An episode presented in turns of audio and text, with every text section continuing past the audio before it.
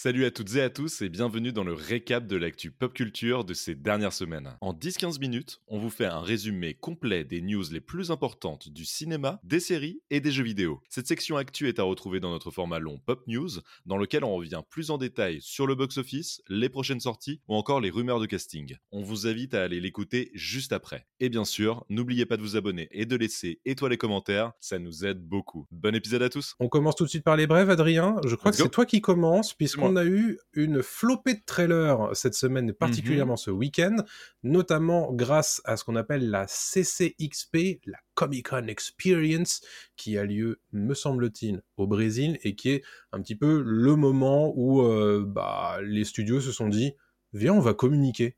Allez, vas-y. Et notamment George Miller, George Miller et son Furiosa, Furiosa, qui est le préquel de Mad Max Fury Road, euh, qui met en scène Anya Taylor-Joy et Chris Hemsworth.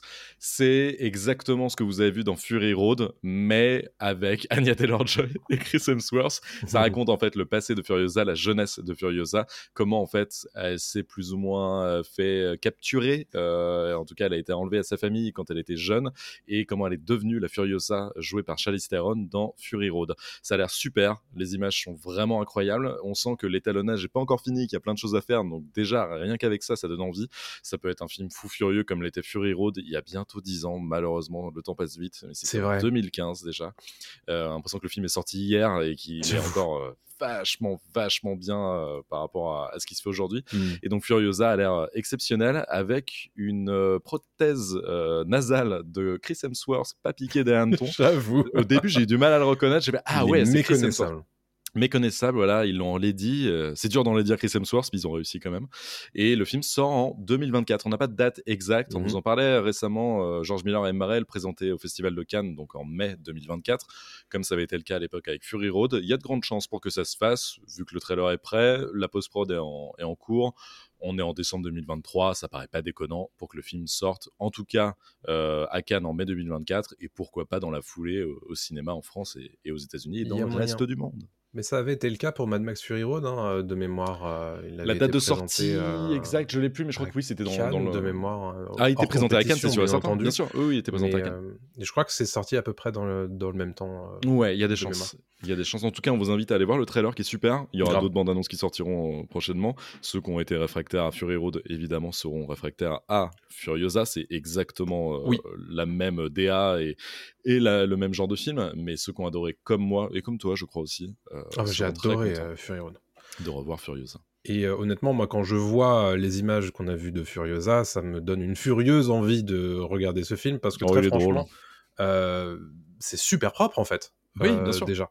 Et la post-prod n'est pas finie, encore une fois. En plus, en Ouais. plus. Donc bref, euh, franchement, euh, très chouette. Euh, deuxième trailer, alors il y en a eu plein, mais on vous en a sélectionné que deux parce que euh, on voulait faire en sorte qu'une une partie brève relativement courte.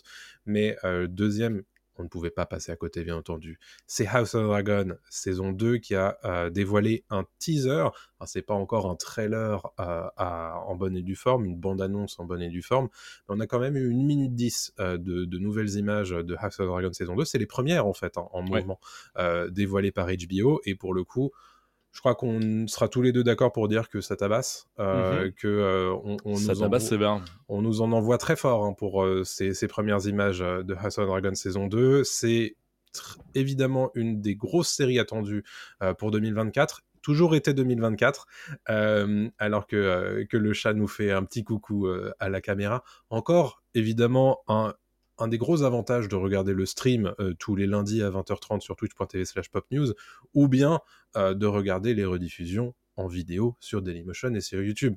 Voilà, ceci est évidemment un shameless plug, comme on dit, Euh, mais je reviens à mon sujet À la langue française. à savoir House of the Dragon, euh, qui, euh, qui va très fort. hein. La danse Ouais. des dragons, donc la guerre euh, fratricide entre les Targaryens, va commencer en bonne et due forme euh, en saison 2, et on nous montre dès ce teaser que euh, bah, va y en avoir beaucoup en fait des batailles, va y avoir beaucoup de dragons qui crachent du feu, va y avoir beaucoup de morts, euh, d'assassinats, etc. Et pour les gens qui ont euh, lu Feu et Sang, donc le, le bouquin qu'adapte cette, cette série, Mm. vous savez qu'il y a pas mal de choses très intéressantes qui vont se passer dans cette saison 2. Donc très honnêtement, je suis méga chaud. Je suis méga chaud, je l'attends aussi avec impatience. Toi encore plus que moi parce que tu as lu les bouquins comme tu l'as dit. Enfin, vraiment, euh, il y a une hype qui se crée autour de, de cette série. Ça fait plaisir de retrouver une série euh, à la Game of Thrones. Évidemment, c'est un, un, préquel et c'est un spin-off. Mais ça fait vraiment plaisir de retrouver cette ambiance, euh, ce truc de regarder une série toutes les semaines, vraiment hypé. Ça faisait longtemps qu'on n'avait pas eu ça. Bah, depuis peut-être House of the Dragon saison 1. Quoi. Ouais, et donc c'est cool. C'est cool et, ça a l'air encore une fois extrêmement bien produit. Mm extrêmement bien joué. Et puis, je suis toujours là pour Matt Smith, même s'il a joué dans Morbius, on est toujours présent. Quoi. Donc, donc ah, les erreurs de parcours, ça existe, bien le. Fric, il besoin de fric. Le, fric, c'est important aussi. Hein. Donner sur notre page Kofi, bien entendu, euh, des montants à peu près aussi phénoménaux que les cachets de Matt Smith, on appréciera. des doublons d'or, s'il vous plaît. Très bien. tu vas nous parler. Alors, on n'a pas choisi de vous parler du, du, trailer de The Boys saison 4, puisqu'il n'y a pas grand chose à en dire, mais vous pourrez euh, le regarder si euh, le cœur vous en dit. En revanche, on a une brève à vous annoncer au mm. sujet de The Boys qui va continuer à se décliner avec un nouveau spin-off. Ouais, The Boys Mexico. En fait, la série d'Amazon développerait actuellement, selon plusieurs sources qui concordent, ça reste encore à l'état de rumeur, mais c'est hmm. quasi, quasi sûr qu'il y a un spin-off The Boys Mexico qui est en développement, donc en fait en langue espagnole, euh, qui serait toujours basé sur la série de super-héros créée par mm. Garth Ennis et euh, Derek Robertson. Et ça pourrait se passer en fait à Mexico City, en fait dans la ville de Mexico euh, au Mexique. Euh, pour l'instant, on n'a pas beaucoup d'infos en fait sur le scénario de cette série spin-off. Ce sera encore une fois Sony Pictures Television et Amazon MGM Studios qui produiraient The Boys Mexico. en ce qui concerne en fait les producteurs, on a aussi des infos de, sources qui disent que Diego Luna, qu'on a vu dans Star Wars Andor, qui est le mm-hmm. premier rôle de Star Wars Andor, et Gaël Garcia Bernal, qui jouait dans euh, Mozart in the Jungle et euh, Station ah, Eleven plus récemment. Station Eleven. Super série euh, de post-apo qu'on vous conseille, qui est tirée d'un excellent bouquin, qui serait à la production. En fait, les deux acteurs, donc Diego Luna et Gaël Garcia Bernal, seraient à la production et apparemment pourraient peut-être aussi faire leur apparition dans la série. Ah Encore une fois, tout ça, ça reste mmh. à l'état de rumeur, mais il y a très peu de chances que ce soit pas acté et que The Boys Mexico en tout cas n'existe pas. Pour Gaël Garcia Bernal et Diego, Diego Luna, c'est autre chose. Pour la série euh, The Boys Mexico, euh, c'est quasiment sûr que ça va se faire. Quoi. The Boys, ça cartonne hein, sur Prime. Euh, ils mettent énormément de billes dans, dans cet univers. Ça, ça, se voit qu'ils sont très contents de ce qui est en train de se passer, de ce qui s'est passé avec Gen V, qui a été très vite renouvelé pour une saison 2, de The Boys saison 4 qui arrive et qui est, j'ai l'impression, en fait, tu m'arrêtes si je me trompe, qu'ils euh, ont trouvé leur licence qui fait parler tous les ans euh, chez Prime. Ouais, c'est et Prime avait besoin de ça un peu, hein, de parce qu'ils essayent un petit peu dans tous les sens. À une époque, c'était Jack Reacher, mais ça a pas trop pris. Non, euh, ils ont leur licence là, ouais. ouais. À une époque, c'était Jack Ryan aussi. ça a pas trop pris, mais là, The Boys, pour le coup, ils ont vraiment leur truc. Alors la, la série socle avec The Boys et ensuite les spin-offs qui aussi intéressent pas mal de monde, quoi. Le seul reproche que je ferais en fait à The Boys, et donc là, si The Boys Mexico euh, voit le jour et va voir le jour, c'est quasiment sûr encore une fois, c'est qu'en fait The Boys devient ce que la série critique en fait. C'est-à-dire que ça devient une franchise.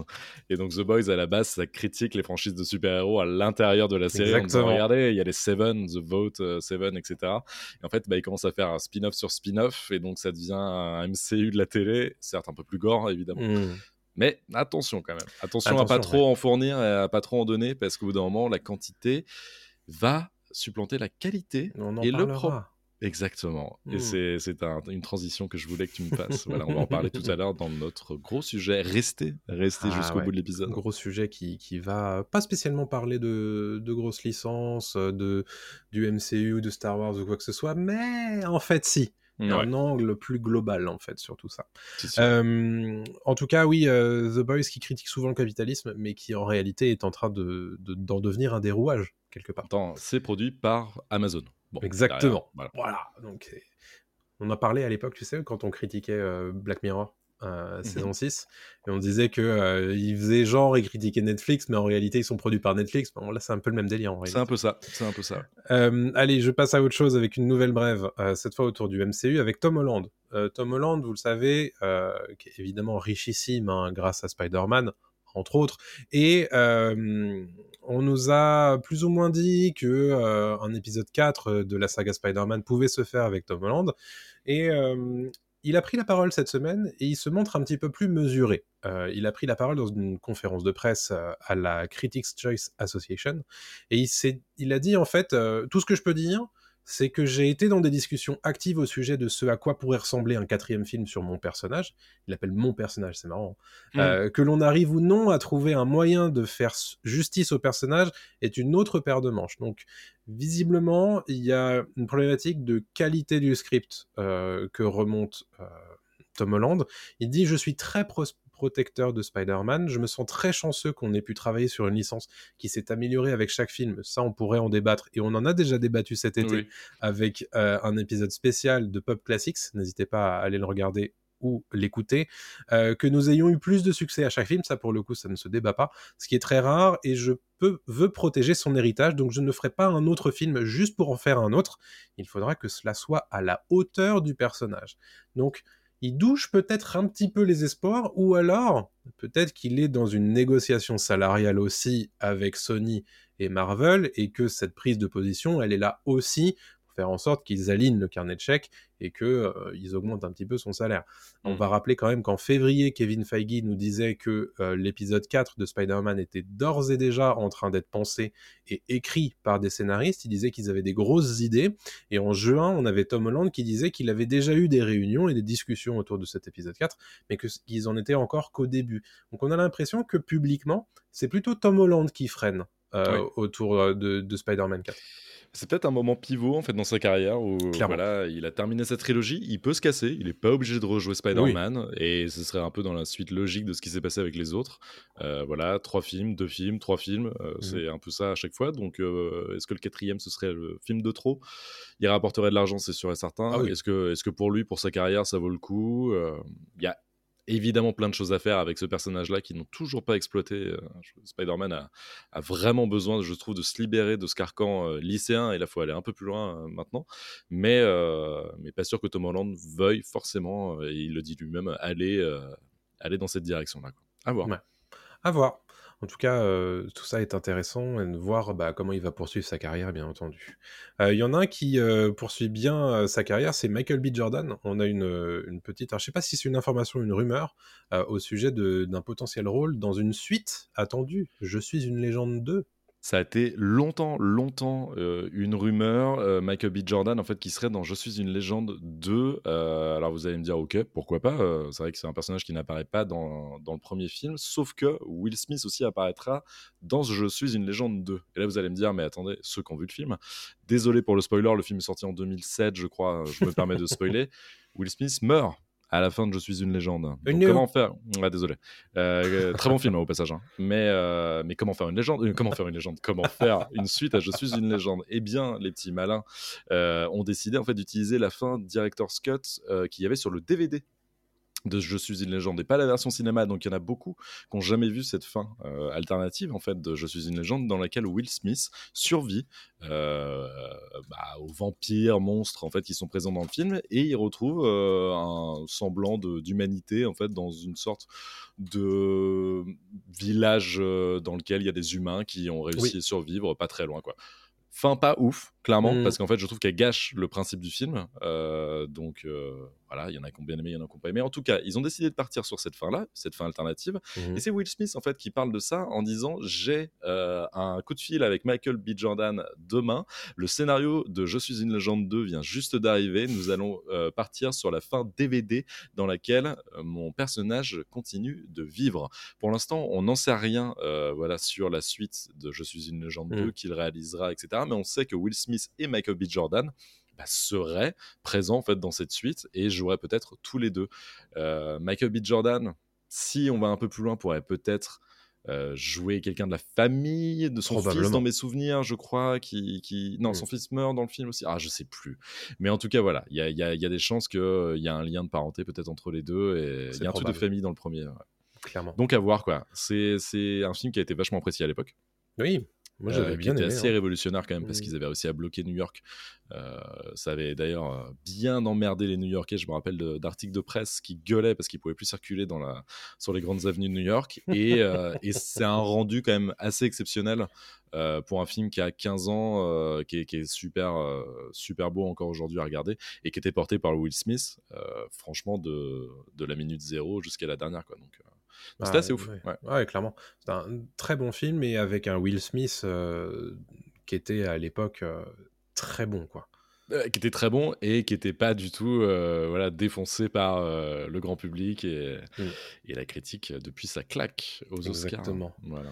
Exactement. Euh, dernière brève qu'on vous a sélectionnée cette semaine est au sujet euh, d'Avengers 5. Vous savez qu'Avengers 5 est prévu pour une sortie le 1er mai 2026, ou alors si vous ne le savez pas, je vous l'apprends.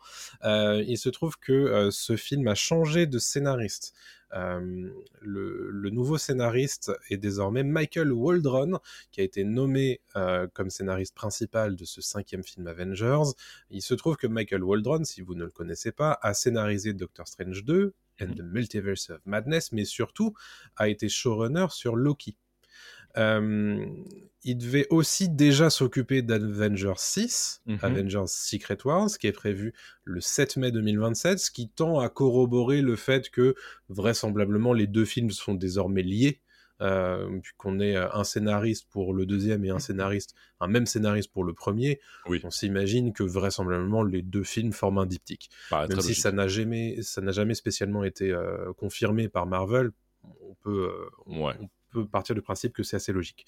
Euh, cependant, on va rappeler quand même qu'aucun des deux films n'a de réalisateur à l'heure actuelle, euh, puisque Destin Creighton a quitté le projet Avengers 5 euh, il y a quelques mois déjà. Et euh, on imagine que le scénario de ce cinquième épisode est sans doute très lié au résultat du procès qui est en cours de Jonathan Majors, interprète de Kang, qui devait être le grand euh, méchant euh, de cette phase du MCU, le nouveau Thanos en fait. Mhm. Et tout ça, j'imagine que Marvel et notamment les avocats de, de, Marvel sont un petit peu pendus au, au, verdict de cette affaire. Donc tout ça, bah, malheureusement, ça n'est pas encore tout à fait réglé. Non, mais c'est encore une fois le bordel chez Marvel. On en parlera un peu plus en détail dans le gros sujet, en fait, qui est lié à Disney. Mhm. Euh, mais c'est vrai que c'est compliqué là pour Marvel de trouver la formule. Euh, ils comptent beaucoup sur Deadpool 3, on n'arrête pas de le répéter, hein, mais Deadpool 3 peut rebattre un peu les cartes et les aider à tenir un petit peu. Mais là, faut qu'ils se remettent en ordre de bataille et qu'ils prennent des décisions euh, solides et qu'ils s'y tiennent. Euh, en tout cas, voilà, qu'ils arrivent à, à, trouver des gens de confiance aussi. Et puis, malheureusement, même si c'est compliqué, d'assumer leur choix. Ouais. Euh, le public sera peut-être pas réceptif, mais il y aura peut-être un public réceptif aussi. Donc voilà, euh, tenter des choses, etc. Quoi. Mais c'est vrai que là, Ouais. ils sont euh, éparpillés de tous les côtés. Quoi. Exactement. Mais ça, c'est vraiment le, le, sujet de notre grosse discussion de, de cette semaine, justement. Euh, Qu'est-ce qu'on fait de Disney maintenant, quoi? Et voilà, c'est fini pour le récap. Pour ne rien rater des dernières actus pop culture, il vous suffit simplement de nous suivre sur les réseaux sociaux. On est sur TikTok, Twitter, Instagram, Facebook, et on est aussi présent sur YouTube et Dailymotion. On vous dit à très bientôt. Salut tout le monde.